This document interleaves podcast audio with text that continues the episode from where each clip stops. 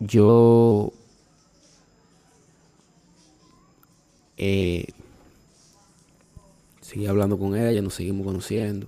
¿Qué pasa? Yo un día le, le, escribí, le mandé el número al amigo mío para que le mandara algo a ella. No me acuerdo muy bien qué fue. Pero sé que le di el número y, el compañero mío y bueno, eh, después con el tiempo